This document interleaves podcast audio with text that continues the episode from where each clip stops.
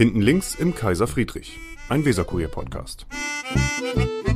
So, heute sind wir nicht hinten links vom Kaiser Friedrich und Herr Gerling ist auch gar nicht bei mir, sondern wir sind im Becks im Schnorr, denn hinten, der Kaiser Friedrich hat geschlossen und der, der schnaufete Platz aus allen Nähten, wahrscheinlich wegen des Feiertags. Aber was wie immer ist, wir haben einen Gast. Frau Osterkamp-Weber, Ilona Osterkamp-Weber. Vielleicht stellen Sie sich, wie es so unsere Art ist, mal kurz selbst vor. Ja, erstmal allen ein liebes Hallo. Mein Name haben Sie ja schon gerade gesagt, Ilona Osterkamp-Weber. Ich bin 45 Jahre alt und bin Abgeordnete der bremischen Bürgerschaft für Bündnis 90 Die Grünen. Sie sind stellvertretende Fraktionsvorsitzende, das kann man auch sagen? Das kann man sagen, ja. Ich bin stellvertretende Fraktionsvorsitzende und habe die Themenschwerpunkte Gesundheit, Pflege und Seniorinnen. Ja, da habe ich schon gedacht, das ist auch ein Themengebiet, wo Sie vor der Corona-Pandemie wahrscheinlich nicht dachten, wie viel Arbeit das plötzlich von heute, von jetzt auf gleich sozusagen machen kann. Da kommen wir vielleicht noch zu. Seit wann sind Sie denn Mitglied der Bürgerschaft? Sie sind doch ein ziemlicher Durchstarter, ne? Sie sind unheimlich schnell Vize-Fraktionsvorsitzende geworden. Genau, ich bin ähm, seit dieser Legislatur Abgeordnete und nach zwei Jahren wird ja dann nochmal gewählt und da habe ich mich zur Wahl gestellt und die ist angenommen worden und seitdem bin ich dann, seit letztem Jahr im Juli war, glaube ich, die Wahl, bin ich stellvertretend. Aber das ist schon eine echte Karriere, ne? Viele müssen doch schon ein bisschen länger in der bremischen Bürgerschaft irgendwie sich Meriten erwerben, bevor sie dann auch Fraktions, stellvertretende Fraktionsvorsitzende werden da habe ich gar nicht so drauf geguckt, sondern ich ähm, hatte das Gefühl, ich mache ähm, meinen Kolleginnen ein Angebot und das ist angenommen worden, worüber ich mich dann gefreut habe. Ich habe das gar nicht so unter Karrieregesichtspunkten ähm, betrachtet, sondern eher aus meinem Interesse heraus und aus dem Glauben heraus, dass ich da vielleicht ähm, ein Angebot machen kann, was den anderen irgendwie gefällt. Ja, klar. Aber passt. Sie haben, das, Sie haben ja schon Parteikarrieren be, ähm, beobachtet sozusagen. Ne? Also Fra Fraktionsvorsitz und auch die Stellvertreter sind ja begehrte Positionen und äh, das ist schon relativ schnell und das müssen Ihnen doch auch andere gesagt haben. Nee, in der, der, Form so, dass das schnell ist, hat mir eigentlich Ach so. niemand gesagt, glaube ich. Komisch, dann sag ich Sie jetzt. Das ist schon ja, mag sein, aber sozusagen. Dann freue ich mich darüber und nehme es als Kompliment. Ja, ich wollte gerade fragen, was glauben Sie denn, woher das kommt? Was hat, was hat Ihre Kollegen so überzeugt? Also ich glaube, dass ich ähm, große Klarheit besitze in, in so Perspektiven schaffen und ähm, darzustellen, was ich glaube, was, was, ähm, was gebraucht wird und was dran ist und ähm, dass ich da ein gutes Gespür habe und dass ich dann eben mit dem, wie ich strukturiert bin und wie ich, ja, wie ich bin, ähm, vielleicht gerade passend war und passend ja. bin. Ähm, Sie sind Krankenschwester? Ja. Sie sind aus Ostfriesland. Das hat mich am meisten interessiert. Wo denn aus Ostfriesland und wie lange haben Sie da gewohnt? Ich glaube, Sie haben, ich habe irgendwo gelesen, Sie haben, da haben Sie gesagt, ich bin seit 22 Jahren in Bremen. Dann könnte das 24 Jahre inzwischen sein? Ja, genau. Also ich bin ähm, tatsächlich im Norden geboren. Also Norden ist eine Stadt in Ostfriesland, die vielleicht einige kennen und bin dann ähm, da auch ähm, bis zum Ende meiner Schulzeit, bis zum Abitur geblieben und bin Spre danach. Sprechen Sie auch platt? Ich spreche auch platt, ja. Erzählen Sie, sagen Sie mal irgendwas auf platt oder beantworten Sie meine nächste Frage auf platt. Was hat Sie denn dann nach Bremen geführt? Ja, dann will ich mal sagen, dass ich mich erst ganz herzlich bei dir bedanken will, dass du so viel Zeit hast mit mir für doch 45 Minuten zu proten und dass ich dir was vertellen kann. Und dann ist das so, Löwig, ähm, voll Kinder, der dort groß waren in der Einsamkeit von uns Schwestern, die denken, ich muss da ruht, ich muss da mal weg, ja. ich muss in der Stadt. Aber Norden ist doch gar nicht so klein wie Münkebo oder so bei auch. Ja, ich bin im Norden geboren und ich bin in einem sehr, sehr kleinen Dorf in Ostfriesland so. groß geworden geworden auf einem Bauernhof. Das, ähm, wie heißt das Dorf? Das Dorf heißt Schwittersum. Schwittersum? Mhm. Ah ja. Mhm. Es ist sehr klein und an, von diesem Dorf entfernt nochmal zwei Kilometer gibt es einen einsam gelegenen Bauernhof und auf dem bin ich tatsächlich groß geworden. Ihr, ihre Eltern sind Landwirte? Genau. Ah ja. Also inzwischen ähm, sind meine Eltern im Ruhestand und mein Bruder hat den Hof übernommen, aber ah, ja, wir waren ein landwirtschaftlicher Betrieb und ein Familienbetrieb mit Großeltern und als ich auf die Welt kam, auch noch mit der Urgroßoma, die alle unter einem Dach gewohnt. Ja. Sehr familiär geprägt, Und was, aufgewachsen. was für ein Betrieb? Was haben, was haben äh, Ihre was war das? Ein Milchviehbetrieb. Ah, Milchviehbetrieb. Ähm, und Sie hatten überhaupt keine Lust, in den Betrieb einzusteigen? Nee, zu damaligen Zeiten hätte ich mir wirklich gar nicht vorstellen können, dort weiter ähm, zu leben oder da auch eine Ausbildung zu machen. Ich wollte auch perspektivisch nach der Ausbildung studieren.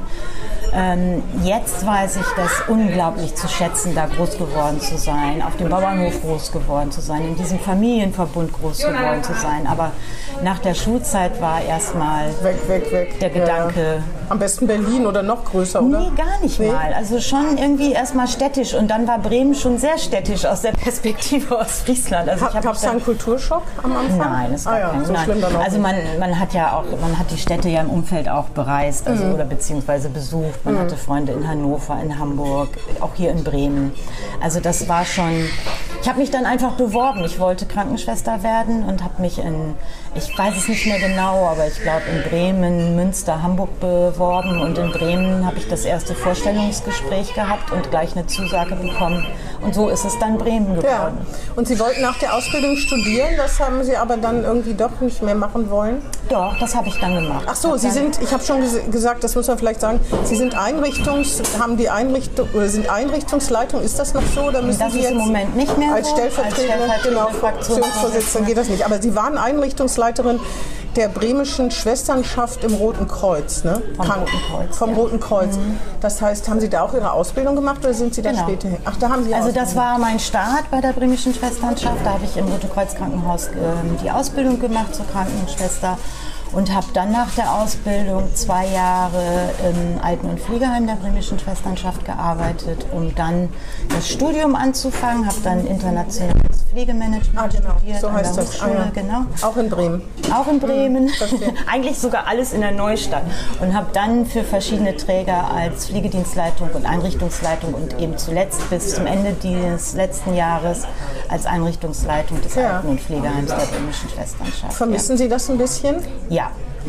Also da sind zwei Herzen in meiner Brust. Ich, es war nicht mehr beides zu vereinbaren, ähm, auch gerade nach den zwei Jahren, wo jetzt wir ja geprägt waren von der Pandemie. Dann ähm, können Sie sich vorstellen, was im Pflegebereich los war und was ja gleichzeitig zum Thema Politisch Gesundheit auch politisch Ja, los war. Und dann musste ich wirklich Abstriche machen und wurde beiden eigentlich nicht mehr so richtig Mhm. gerecht und musste dann auch eine Entscheidung treffen, zu sagen, so, ich kann meine berufliche Tätigkeit jetzt gerade nicht mehr weitermachen, ähm, weil ich eben den Mitarbeiterinnen und den Bewohnerinnen und dem Ganzen nicht mehr gerecht Mhm. werde. Und habe mich dann entschieden, noch mal ein gutes Jahr nur Politik zu machen. Aber wie Sie schon anklingen ließen, ich vermisse das, ja. Ich Was, was also wir sind hier in einem Restaurant, deswegen ist hier auch ein bisschen, da wird gerade ein Kind in einen Kinderwagen gesetzt. Ähm, was vermissen Sie denn? Den Kontakt zu den Menschen? Ja. Ah ja. Also ich vermisse. Sie haben eine Fraktion. Ja, Dürfen Sie die nicht mal ein bisschen betüdeln?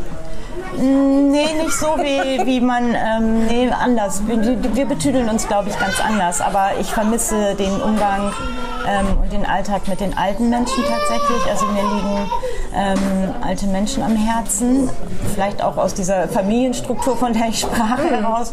Und ich vermisse ähm, dieses ganz nahe Team.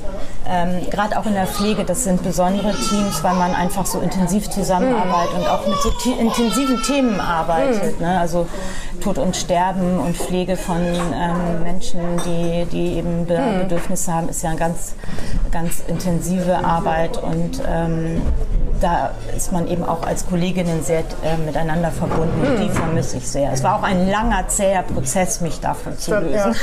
Da, man, man ist sich da so nah, weil das so eine große Herausforderung ist, auch menschlich. Ne? Oder auch, ähm, aber die alten Menschen sind, glaube ich, sehr dankbar. Und das ist wahrscheinlich auch noch so eine Kombination. Wahrscheinlich auch nicht alle, man kann es nicht über einen Kamm Kamm scheren, aber Ja, man hat eben als Pflegekraft, egal in welcher Position man arbeitet, man hat die Chance, ähm, unglaublich nah an Menschen heranzukommen. Ähm, weil das kann man kann sich ja auch jeder oder jede vorstellen, wenn ich einen Hilfebedarf habe ähm, und der hat dann noch einen pflegerischen Charakter, dann muss ich Nähe zulassen und, und das ähm, miteinander haben zu dürfen und da so nah an Menschen rankommen zu dürfen, fand ich immer ein großes Geschenk und eine große Ehre und habe das immer sehr hm. gemocht. Für viele Menschen ist das ja eigentlich eine Schreckensvorstellung, ne? dass sie mal so hilflos sind, dass sie sich nicht mehr selbst versorgen können. Können Sie irgendwas sagen, wenn ich jetzt zum Beispiel sagen würde, das ist das Schlimmste, was ich mir vorstellen kann, irgendwann in einem Pflegeheim zu sein? ohne das Böse zu meinen, sondern einfach abhängig zu sein von fremden Leuten, sich waschen zu lassen und solche Sachen sind es ja oft. Können Sie mir irgendwie diese Ängste nehmen? Ja, ich kann, also ich äh, weiß, dass es das gibt und ich erlebe auch Menschen, die das haben. Aber ich glaube, wenn man sich selber einmal vorstellt, wie man auf Menschen zugehen würde, egal ob man Pflegekraft ist oder nicht, die Hilfe bedürfen, dann ist man auch vorsichtig und wertschätzend und abwägend, wie weit kann ich gehen, wo kann ich anfassen, wie kann ich das machen. Und ich glaube, wenn man so von seiner eigenen Perspektive nochmal guckt, wie man mit Menschen umgehen würde, die hilfebedürftig sind, dann kann einem das schon Ängste nehmen. Und mhm. wenn dann eine Pflegekraft natürlich das nochmal professionell gelernt hat, dann potenziert sich das ja auch nochmal ein bisschen zu seiner eigenen Einstellung, die man man mhm. hat. Und dann entsteht da was ganz Wertvolles, mhm. finde man, ich. Ja, man wundert sich ja, ähm, dass so viele Menschen in der Pflege arbeiten, obwohl es zu wenig sind. Das bemängeln sie ja auch oft. Es fehlt an Menschen, es fehlt an, oder sie müssten auch mehr Geld verdienen. Die Forderung ist schon lange. Jetzt hat man ja am Anfang gedacht, ähm, als die Pandemie um sich griff, jetzt endlich, jetzt endlich haben es alle begriffen und es gibt wirklich mehr Geld und zwar dauerhaft. Muss man da nicht doch ziemlich enttäuscht sein, dass es beim Bonus geblieben ist. Und woran liegt es eigentlich, wenn man 100 Milliarden für die Bundeswehr ausgeben kann, was ich nicht kritisieren will? Offensichtlich ist es nötig, weil die so heruntergekommen ist. Also jetzt nicht böse gemeint, aber wieso geht das da nicht? Also ich glaube, das hat verschiedene Ebenen. Die sind alle sehr enttäuscht und leben aber auch immer noch weiter von der Hoffnung, dass die jetzige Regierung es in der Legislatur hinkriegt, ähm, die Pflege zu stärken.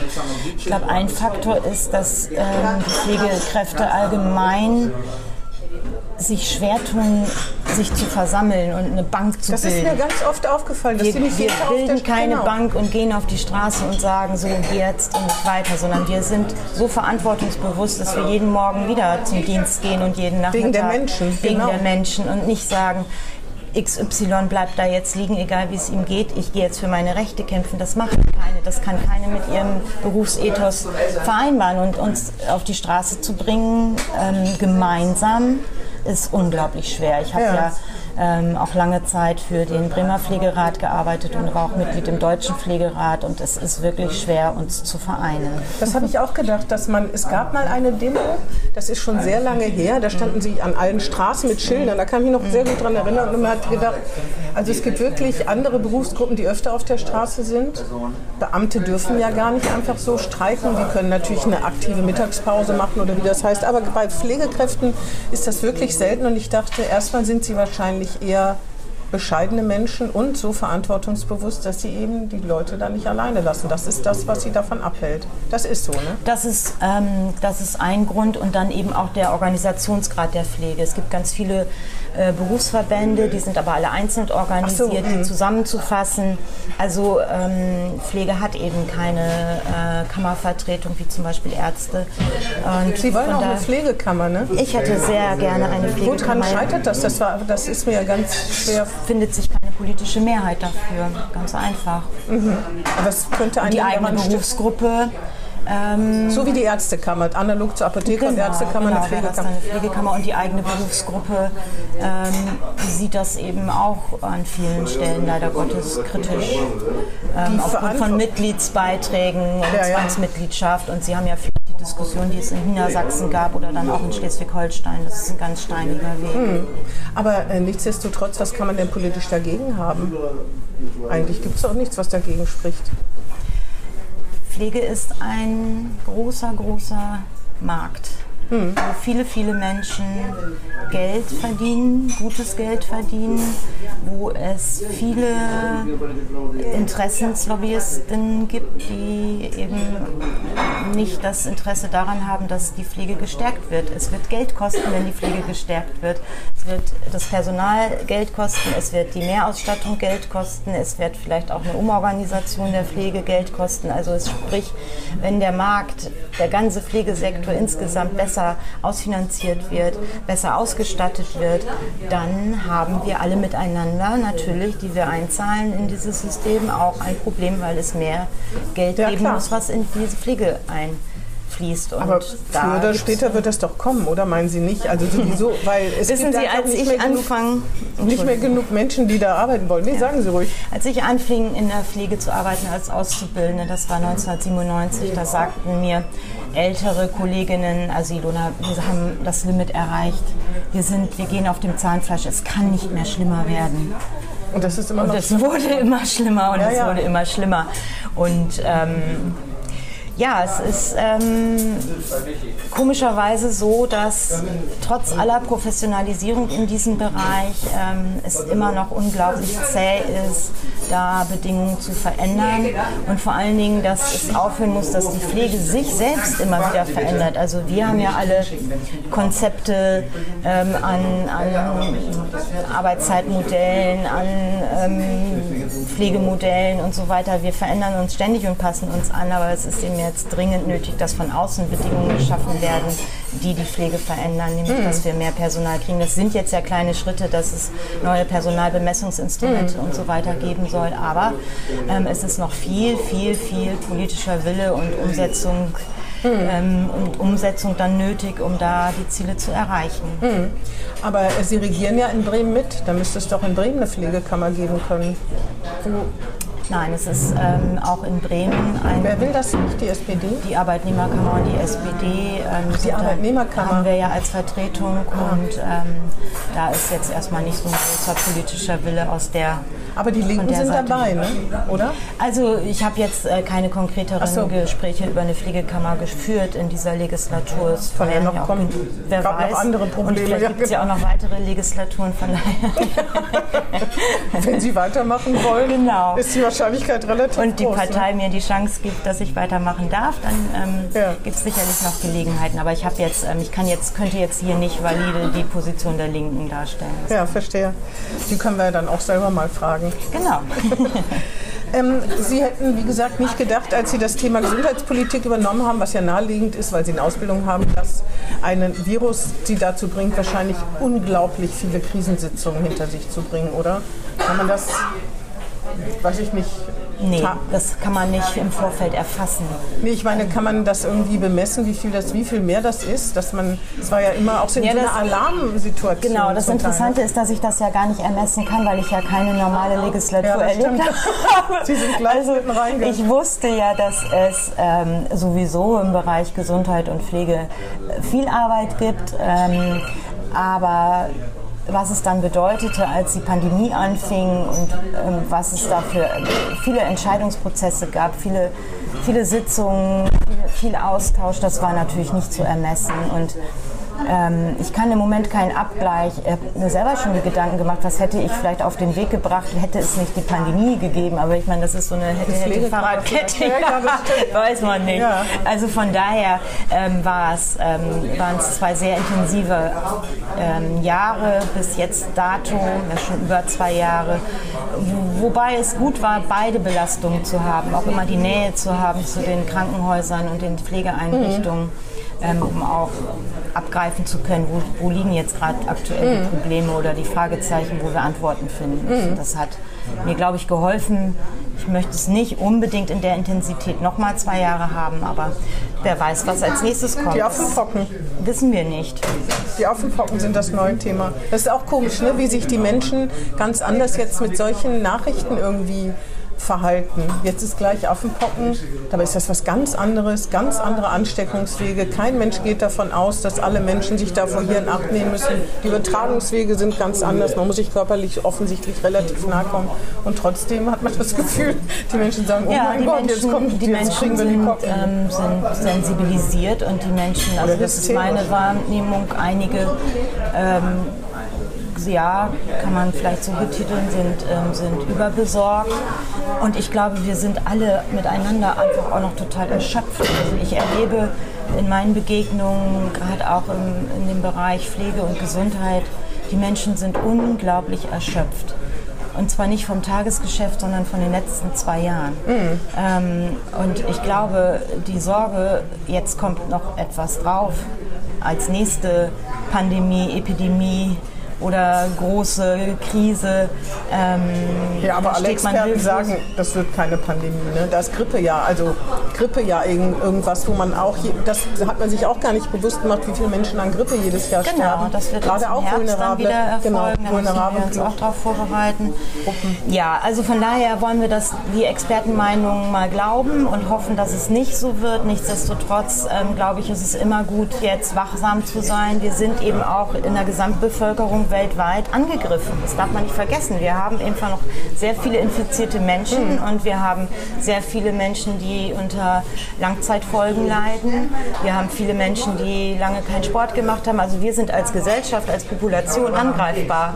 Und ähm, da gucke ich schon auch aufmerksam hin, wenn es jetzt heißt Affenpocken, nicht mit Panik. Und das habe ich auch bei Corona nicht mit Panik gemacht, immer mit Weitsicht und mit Expertenmeinung.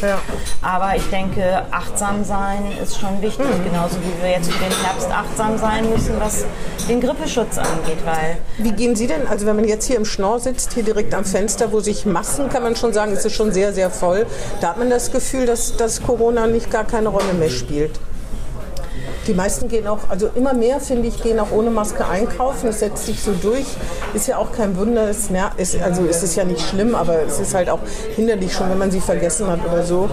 Ähm, allein in der, im öffentlichen Personennahverkehr, da finde ich es in Bremen die Disziplin relativ hoch weiterhin, aber das wird nicht mehr lange dauern, glaube ich. Was sagen Sie denn dazu? Ist Ihnen dabei ganz geheuer? nee, ganz geheuer ist mir nicht, nach wie vor nicht. Ich bin, ähm, also ich persönlich trage, also wenn ich jetzt gleich zurückgehe und das so voll bleibt, dann würde ich hier im Flur eine Maske tragen, weil mir die Menschen auch nahe kommen müssen, um an mir vorbeizukommen und nicht an ihnen.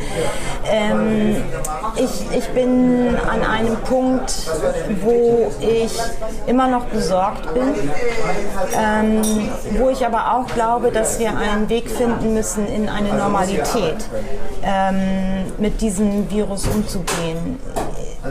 Ich erinnere mich immer noch gerne, damals hieß der Keim Orsa, also dieser Krankenhauskeim, jetzt heißt der MR, äh, MRSA-Keim da waren wir anfangs voll vermummt in den Kliniken und haben ähm, Hauben getragen mhm. und hatten irgendwie Desinfektionsmatten auf der Erde. Heute leben die Menschen ähm, mit den Keimen mitten zwischen uns ähm, und decken entweder, wenn sie eine Wunde haben, die Wunde ab oder tragen Mundschutz, desinfizieren sich die Hände.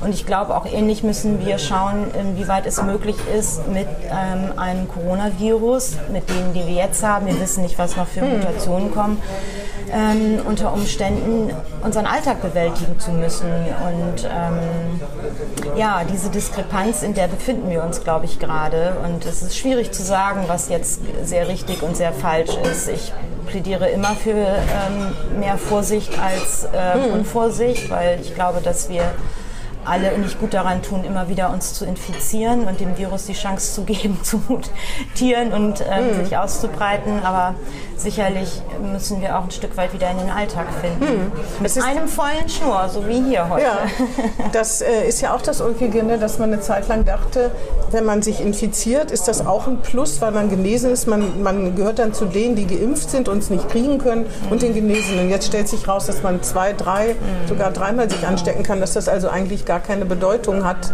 außer dass, weiß ich nicht, wie sich das Immunsystem darauf einstellt. Das ist schon so. Und jetzt, äh, deswegen glaube ich, es geht eigentlich auch darum, um schwere Verläufe zu verhindern. Ne? Wenn, wenn man das hat, also die kennen bestimmt auch Leute, die sich schon mal infiziert hatten, die sind dann, liegen dann eine Woche flach, wenn, man, wenn sie Glück haben. Manche auch zwei. Long-Covid haben sie schon gesagt, manchmal, manche trifft es auch härter. Aber dann ist das noch halbwegs äh, in den Griff zu kriegen. Ne? Oder ja, ja, es ist einfach total schade, dass wir es als Gesellschaft nicht geschafft haben, eine Herdenimmunität aufzubauen. Mhm. Also das ist nach wie vor das, was ich am, am, ärgerlichsten finde. Es ist vermeidbar. Dass die Impfquote nicht hoch genug ist. Dass wir die Impfquote nicht nicht hoch genug bekommen haben, trotzdem Bremen ja so hervorragend gearbeitet hat und wir ja Mit der auch Wirtschaft zusammen? weit oben sind. Ja, also Das muss man tolle, ko tolle Kooperation, Mhm, tolle, tolles. Engagement, Ja, also absolut. über Wirtschaft, über Ehrenamt, über, über die, also ich kann ich jetzt heute nicht alle auf. ne? Ja, genau. Rotes Kreuz, also ja. Schwesternschaften, das kann man alles gar nicht aufzählen. Da kann man einfach nur pauschal sagen, das war super. Ähm, da hat unser Dorf Bremen funktioniert und sehr schön funktioniert. Und das war ja auch sehr beruhigend und, und hat ja auch Sicherheit gegeben. Nichtsdestotrotz ist es uns nicht gelungen, Nee, eine Herdenimmunität ähm, hinzukriegen. Jetzt gar nicht auf Bremen bezogen, auch auf Deutschland bezogen. Und Das ist aber der Vorteil von Ostfriesland dem Einsiedlerhof. Ne? Da begegnet man nur einem gewissen Kreis, wenn man will. Und Kühe können nicht anstecken oder nicht ansteckend sein. Ja, wobei heutzutage Landwirtschaft auch nicht mehr so ist wie vor 25, 30 Jahren. Da ist schon auch ein Mehr äh, Betrieb, ne? da ist schon mehr Betrieb auf Ja, den ja, auf Höfen Fall. und ähm, von daher Nee, das stimmt. da müssen sich die Leute oder haben sich die Leute auch impfen lassen. Ähm, Bei Ihnen in Ihrer Branche oder wo, die, wo Sie herkommen, nicht Ihre, da ist das ja auch so, dass mich irgendwie wundert, dass es da doch Leute gibt, die nicht äh, geimpft sind. Und jetzt gibt es ja dadurch, dass die berufsbezogene oder einrichtungsbezogene Impfpflicht sich vom Bundesverfassungsgericht auch bestätigt worden ist. Das, wie kann, wie, also ich, man muss es nicht verstehen, ne? wie man gerade da, weil man ja da auch mit, mit Menschen, die zu diesen vulnerablen Gruppen gehört, zusammenkommt. Wie, wie erklären Sie sich das? Kennen Sie Leute, die sich nicht impfen lassen? Ist das Sorge, dass sie krank werden oder was, was ist das? Also richtig verstehen kann man oder Verständnis dafür aufbringen kann man nicht so richtig. Es fällt mir auch schwer. Mhm. Ähm, es bleibt mir nichts anderes, als das zu akzeptieren, dass es so ist. Mhm. Aber ähm, Verständnis dafür habe ich auch nicht. Ähm, es sind unterschiedlichste Ängste. Es sind manchmal ganz persönliche Gründe. Ähm, es sind äh, manchmal übergeordnete Gründe, die auch in Richtung Verschwörungstheorien gehen, dass man Opfer Wenn man sich da anfängt zu informieren, ja, ja, das wird schwierig. Oder dass man sich einfach nicht gerne zu irgendwas, zu irgendwas zwingen lässt. Genau, das ne? kommt dazu. Will ich mich dem System hingeben? Will ich dem vertrauen? Also unterschiedlichste Gründe. Ich kann das und will das nicht pauschal hier verurteilen. Da werde ich jedem Einzelnen nicht gerecht oder jeder Einzelne, die mir da Gründe genannt hat. Aber ähm, Verständnis fällt mir unglaublich schwer. Also in dieser Gruppe fällt es mir auch viel schwerer als bei anderen Leuten, obwohl ich finde auch, dass man das Recht haben muss, dass man muss das Recht haben müssen, das nicht gut zu finden. Ne? Allerdings, wenn dann der Staat sagt, wenn du das machen willst, dann musst du das schon sein. Man könnte ja auch sagen, nee, was gibt es denn für einen ähnlichen Fall? Was muss man, äh, was man, wo man ganz bestimmte Kriterien erfüllen muss, um in einem bestimmten Beruf zu arbeiten? Es gibt es ja immer wieder. Die sind ja unterschiedlichster Art. Wir im Fängt ja Gesundheitswesen schon bei der Masern. Genau, wir im Gesundheitswesen sind da ja dran gewöhnt, Ja, dass das wir stimmt. bestimmte Schutzmaßnahmen ergreifen müssen, um andere zu schützen Ja. zu verschiedensten Themen. So, ähm, ich glaube schon, dass das, ähm, also meine, mein Berufsethos gibt das ganz klar her. Hm. Ich möchte das machen und wenn ich das machen muss, dann habe ich bestimmte Kriterien zu erfüllen, um das machen zu dürfen. Und äh, meine größte Sorge wäre, ähm, nicht alles dagegen getan zu haben, andere Menschen anzustecken. Das möchte man auch so im Privaten nicht. Also ne? das geht Vorstellung im ist Privaten unang- schon so Ja, ja, und ähm, wenn man das dann noch als äh, mit, mit wildfremden Menschen, also wenn Ja. ich nicht alles dafür tue, dass ich diesen hilfsbedürftigen Menschen, den ich da zu versorgen habe, schütze vor Mhm. dem, was gerade kreucht und fleucht und was vermeidbar ist, dann ist es schwer zu verstehen, ja. Ich glaube, ein Argument ist ja oft von, von, diesen, von den Leuten, die da auch sehr mit anderen kommunizieren und sich da auch so ein bisschen reinsteigern in so eine Anti-Haltung. Der Staat will ihnen was aufoktroyieren und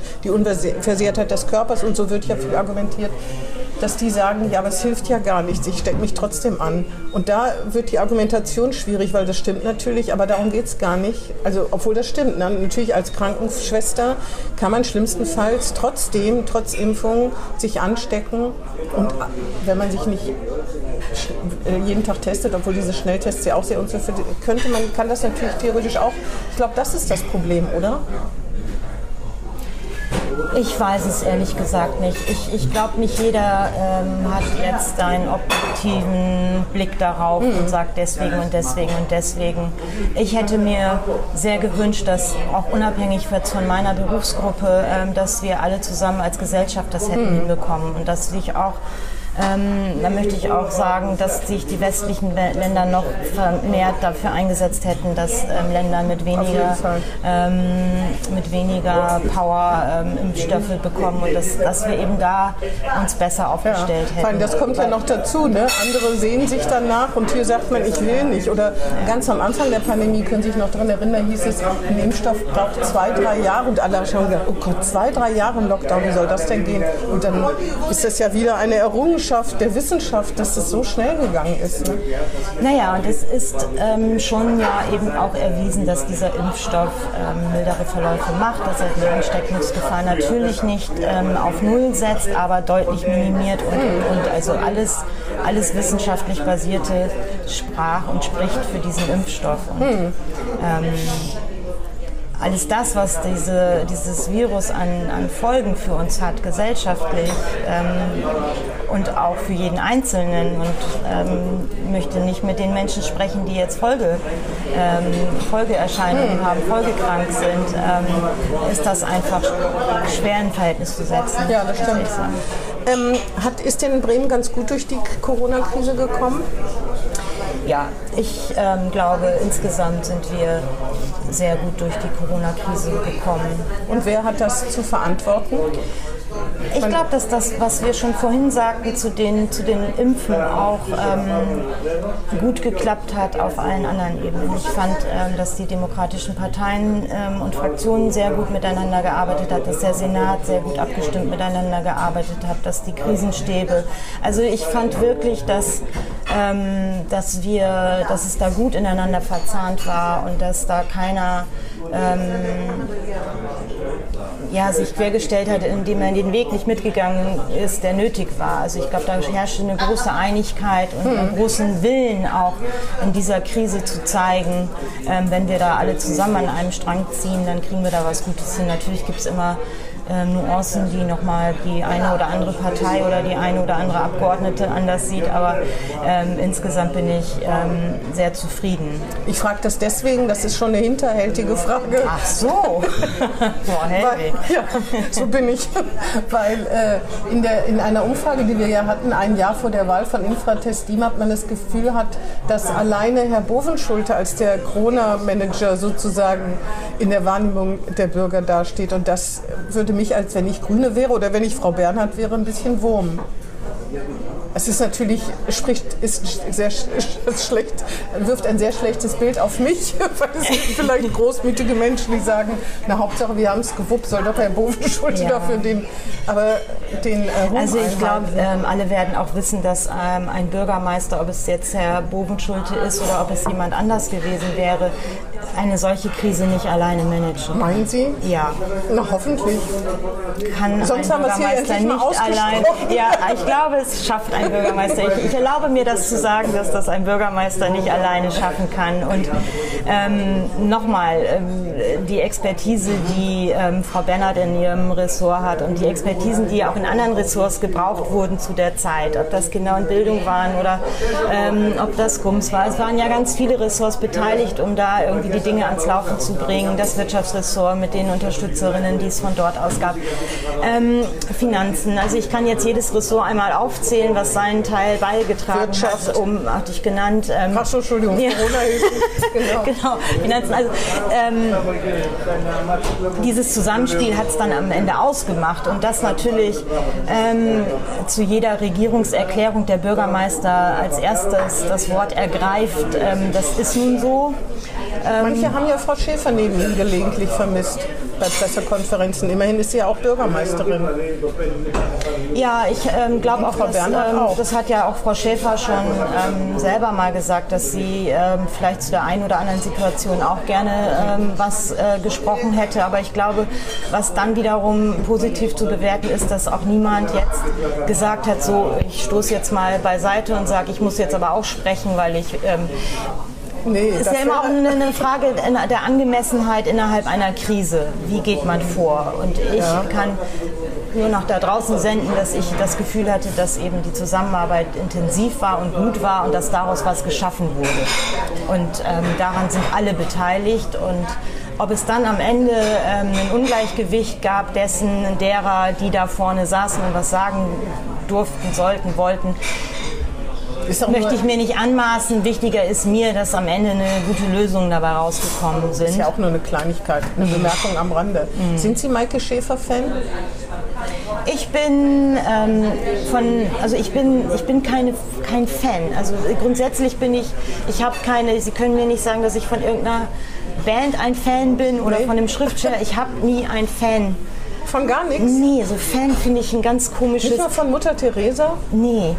Ich gucke mir ganz viele Menschen an und. Oder Florence ähm, Nightingale? Nein, auch kein Fan. Ich bewundere diese Frau, wenn wir jetzt bei ihr bleiben und ich gucke mir gerne Menschen an in ihrer Expertise und ihrem Handeln und ihrem Tun und denke mir, toll, denke, wow, kannst du nicht, würdest Albert du gerne.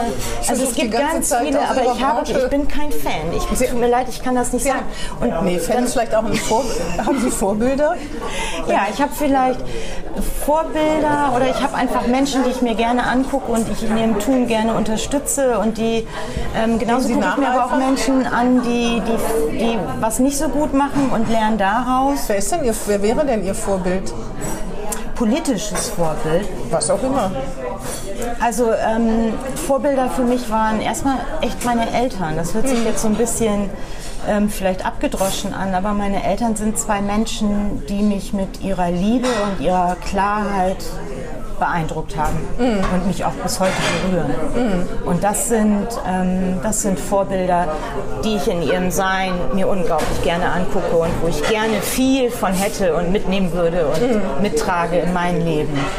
Ähm, politisch, ach, ich habe mir ganz viele politische äh, Menschen angeguckt und, und für, ich habe das damals genossen, ähm, Frau Süßmuth, als sie irgendwie ähm, Präsidentin wurde und ähm, habe sie mir angeguckt. Ich gucke mir heute unglaublich gerne. Bundestagspräsidentin, ne? Ja, genau. Ja, genau. Ich gucke mir heute erste, War das die erste Frau auf dem Stuhl? Ja. Ich meine, ja, ja. genau. Ich gucke mir heute gerne Annalena Baerbock an mhm. und ähm, schaue, wie sie ähm, die Krisen bewältigt. Ich ähm, gucke mir auch gerne Maike Schäfer an, wie sie agiert und was sie versucht für uns Grüne durchzu, ähm, durchzuringen und durchzuboxen. Ähm, da habe ich einen großen Boxen Respekt davor. ist schon ziemlich richtig. Weil manche ja, finden gut, ja, dass, ähm, es, dass es zu viel geboxt und zu wenig, wie nennt man das, Genatsche ist. Ich weiß, ich kenne ähm, kenn diese Diskussion um sie und ähm, ich glaube, den Mix zu finden, eine Kämpferin zu sein für seine politischen Ziele und sich auch in diesem Geschäft dann damit ähm, ja, durchzusetzen, ist ähm, immer eine Herausforderung. Ja, Kuschelkämpfer gibt es wahrscheinlich nicht. Ich glaube, es gibt auch Kuschelkämpfer, Echt? aber ja, ich glaube, es gibt auch Kuschelkämpfer, aber ich glaube, ähm, ob die am Ende erfolgreicher sind als dann Maike Schäfer, die vielleicht ein bisschen boxt an der einen oder anderen Stelle, möchte ich in Frage stellen. Also ich glaube, sie macht einen, einen sehr intensiven, guten Job, der auch bestimmt an unglaublich vielen Stellen eine Herausforderung ist. Nichtsdestotrotz ähm, gucke ich sie mir gerne an, weil es mich beeindruckt, wie sie grüne Ziele ähm, verfolgt mhm. und auch umsetzt. Ja. Ähm, wir sind ja jetzt schon sehr ernst gewesen. In, die Themen, Ihre Themen sind ja, auch sehr ernste Themen. Themen das muss man ja. wirklich sagen.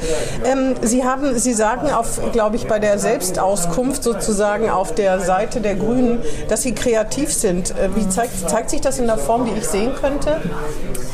Nein, ich kann Ihnen jetzt keine Bilderausstellung zeigen. Ich kann, könnte Ihnen äh, mein Zuhause zeigen. Ich glaube, das ist kreativ eingerichtet. Also da bin ich sehr kreativ. Ähm, Machen Sie da Sachen selbst? Oder ist das ja, ich renoviere unglaublich gerne. Ja? ja? ich renoviere unglaublich gerne und gestalte ähm, Räume. Das heißt, wie muss man sich das vorstellen? Also gerne renovieren heißt, dass Sie öfter als andere zu Ihrem Mann sagen, so jetzt möchte ich gerne mal hier eine andere Farbe. Das geht ja. mir auf den Keks. Ja, genau auch mit Mauern ziehen neu oder durchbrechen? Nee, das haben wir so? tatsächlich ähm, haben wir nur am Anfang gemacht. Wir haben ein ganz altes Haus, wo man jetzt nicht einfach so Mauern mal ziehen kann.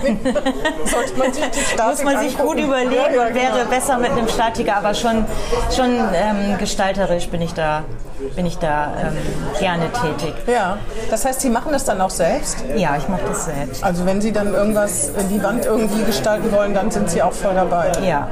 Was ist, gibt es da irgendwas Besonderes, was, ich, was ist bei mir vielleicht, also bei mir ist es nicht schwer, weil ich habe weiße, weiße äh, normale Wände. Wie nennt man nochmal diese Raufasertapete genau?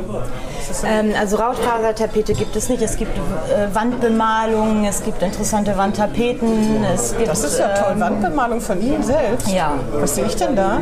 Ähm, das ist sehr, also Sie sehen da nicht jetzt so einen Gebirgshang mit äh, nicht kleinen Adlern in der Luft der oder Hof so. von zu Hause Nein, auch auch, nicht der Hof von zu Hause. Es ist mehr so symmetrisch gestaltet. Ah. Ähm, mit Was sind derzeit Ihre Lieblingsfarben?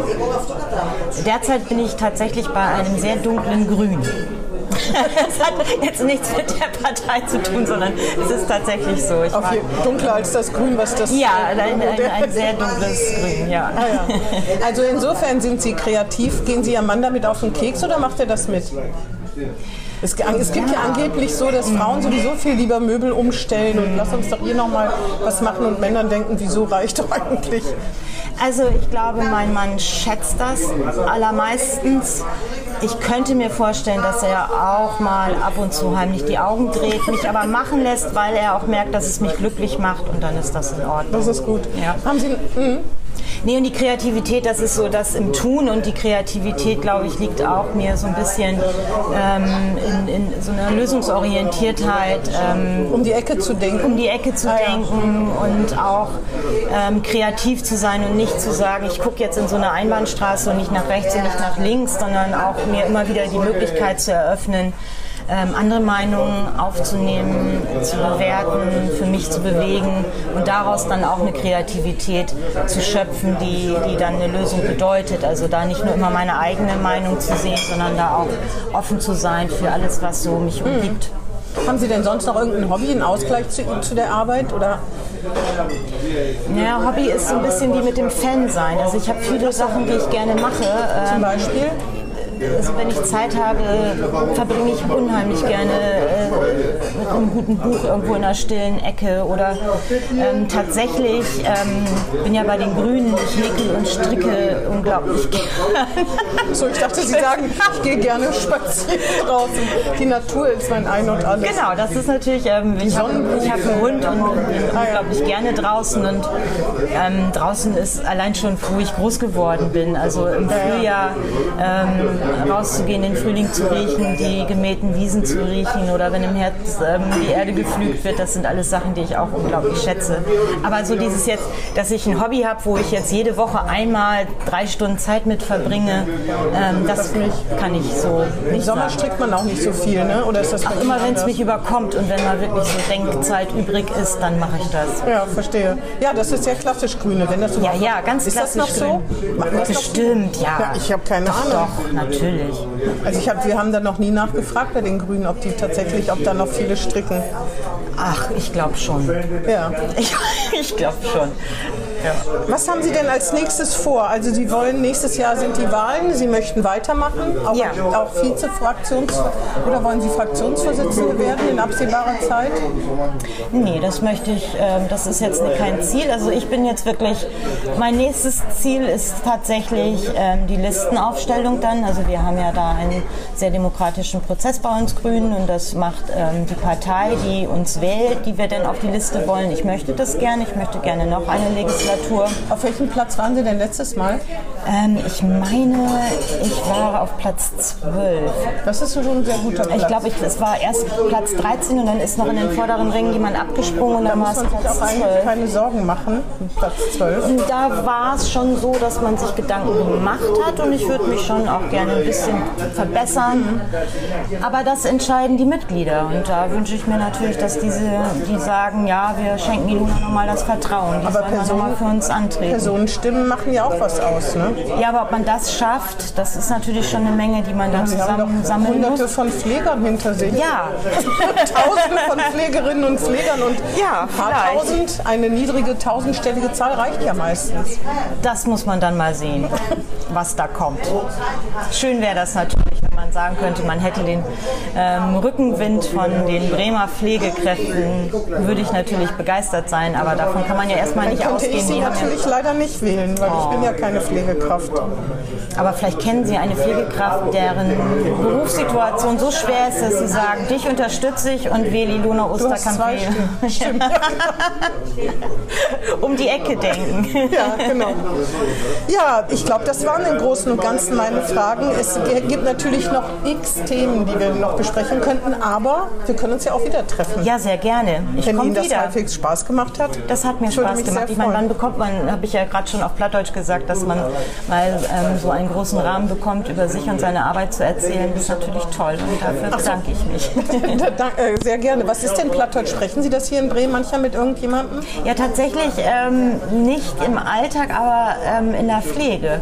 Da Ach so. gibt es oft ähm, gerade Menschen, die ähm, unter einer Demenz leiden oder eine Demenz haben ähm, und dann ähm, durchs Plattdeutsche da, ähm, Das können die dann noch gut. das können die gut Aus und dann freuen die sich Ja, auch, ja, ne, dass sie Menschen treffen, die Ja, das Plattdeutsch können. gut. Das habe ich oft angebracht. Und mit Ihren genutzt. Eltern wahrscheinlich, wenn Sie telefonieren und so, da sprechen Sie eher, wir haben So Sie ein mit Ihren Mix, Großeltern. so Ah, ein ja. Mix. Ähm, meine. Großeltern leben leider nicht mehr. Aber mit denen haben Sie wahrscheinlich platt gesprochen, ne?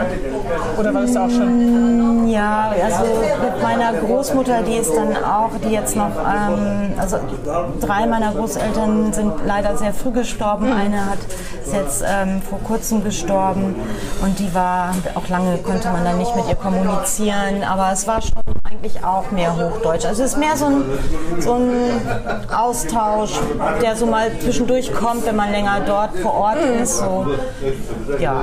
Ja, ich habe immer gedacht, dass ältere Menschen das ja eigentlich gerne noch sprechen. Ist ja auch ganz praktisch, weil viele das dann auch nicht gut verstehen, obwohl bei Ihnen hat man es jetzt verstanden, so sinngemäß, so ganz fremd ist es nicht, aber wenn Sie schnell sprechen, dann ist man ja raus. Naja, und dann ist es ja auch kein Bremer Platt, ne? das darf man nicht Nee, nee, das vergessen. stimmt, das das ist ja dann quasi Nee, schon von weit, weit her, aus Das dem Ostfriesisch. Fremdsprache. Das ist eine Fremdsprache eigentlich hier. Für die Bremischen, die Platt sprechen, das stimmt. Ach, da fällt mir noch alle, eine allerletzte Ja, Frage ein. gerne. Man sagt den Ostfriesen ja viel nach. Zum Beispiel nicht diese ganzen Ostfriesenwitze oder so, davon bin ich ja ganz weit weg, aber dass sie Sturköpfe sind oder Sturköpfe oder wie es auf Friesisch heißt. Sturkopf. Sturkopf, Sturkopf. Ist das so? Ja. Kurz und knappe Antwort. Ja, dann äh, bedanke ich mich für das Gespräch, hat mir viel Spaß gemacht. Und ähm, dann hören wir uns mal wieder. Dann hören wir uns nochmal wieder, weil wir ja noch so viele Themen haben. Danke, Frau Vielen. Dank. Das war Hinten links im Kaiser Friedrich, ein Weserkurier-Podcast.